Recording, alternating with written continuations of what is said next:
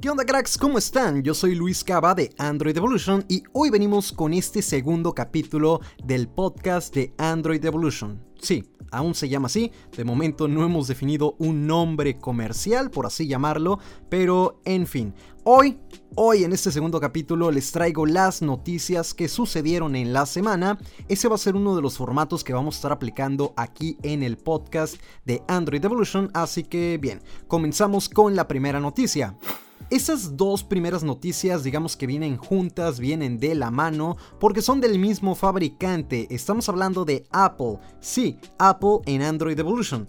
Básicamente porque aquí pasa algo totalmente diferente, ¿ok?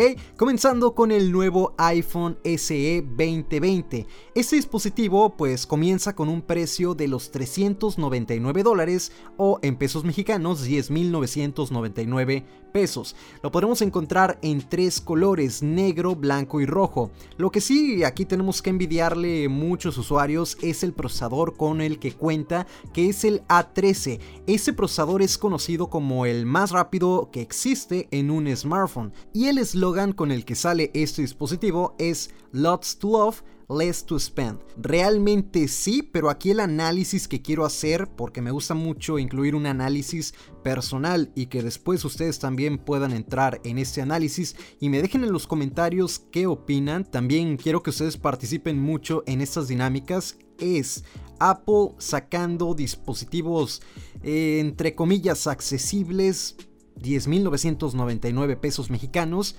Es ponerse una soga al cuello es sacrificar su estatus, es abarcar un nuevo mercado, pero vamos, ¿qué trasfondo podría llegar a tener este tipo de apuestas por parte de Apple. ¿Le va a beneficiar? Sí, puede obtener más clientes, pero en sí sabemos que Apple se caracteriza por este estatus, por ser una marca aspiracional. Entonces, el hecho de sacar dispositivos de ese rango de precios, ¿crees que le pudiera llegar a afectar a la marca en términos de mercadotecnia? Déjame aquí abajo en los comentarios tu opinión.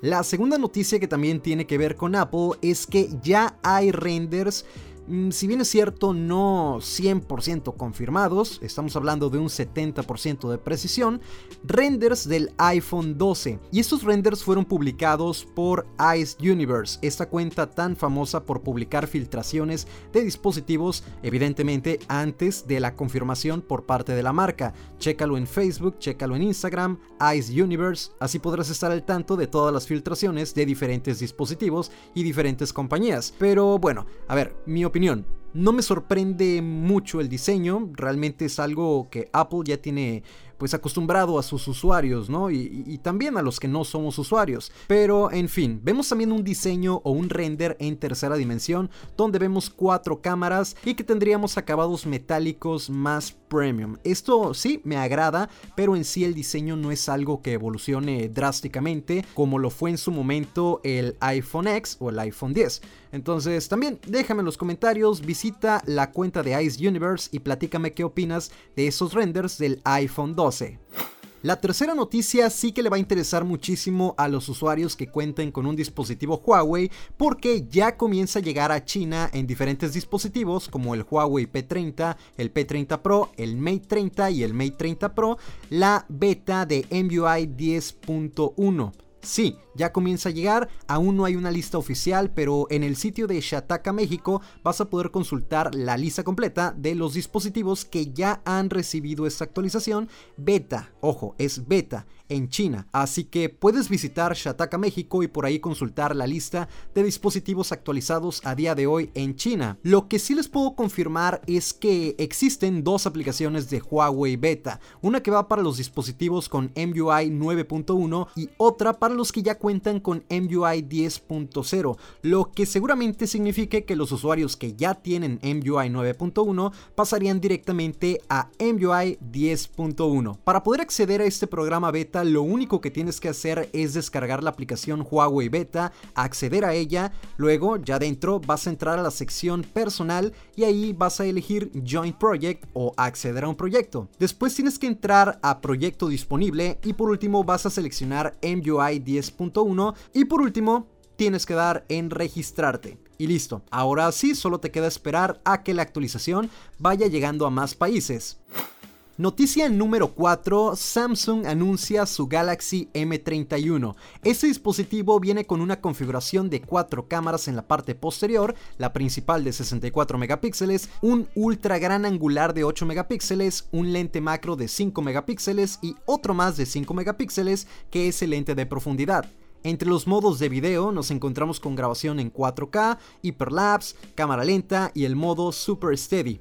Contamos también con modo nocturno para el modo fotografía y en la cámara frontal nos encontramos con 32 megapíxeles. La batería llama muchísimo la atención ya que es de 6000 mAh, pero esperemos que su pantalla Super AMOLED y su interfaz no se encarguen de drenar estos jugosos 6000 mAh como suele suceder en Samsung. Por otra parte tenemos un cargador de 15 watts y el equipo está actualizado con puerto USB tipo C. En cuanto a las memorias contamos con 6 GB de RAM y 128 GB de memoria ROM. Y sí, ya lo puedes adquirir exclusivamente, eso sí, de manera online. ¿Por cuánto, Luis? ¿Por cuánto? ¿Cuánto cuesta? 7.999 pesos mexicanos.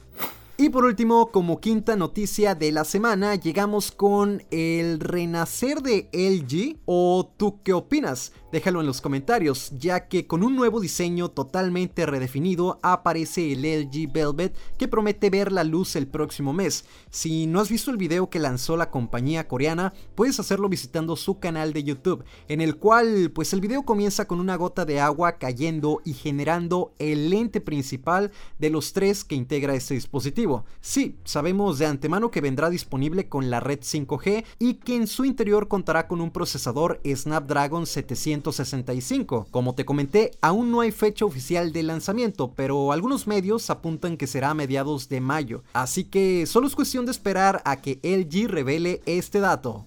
Y bueno amigos, con esto terminamos este segundo capítulo del podcast de Android Evolution. Espero que les haya gustado esta dinámica de noticias resumidas de la semana. Estaríamos publicándolo todos los lunes, así que el día domingo yo me encargaría de recopilar todo, todo, todo lo que pasó en la semana para el día siguiente hacerles público este podcast en las diferentes plataformas que de momento estaremos en YouTube, en Instagram y en Facebook.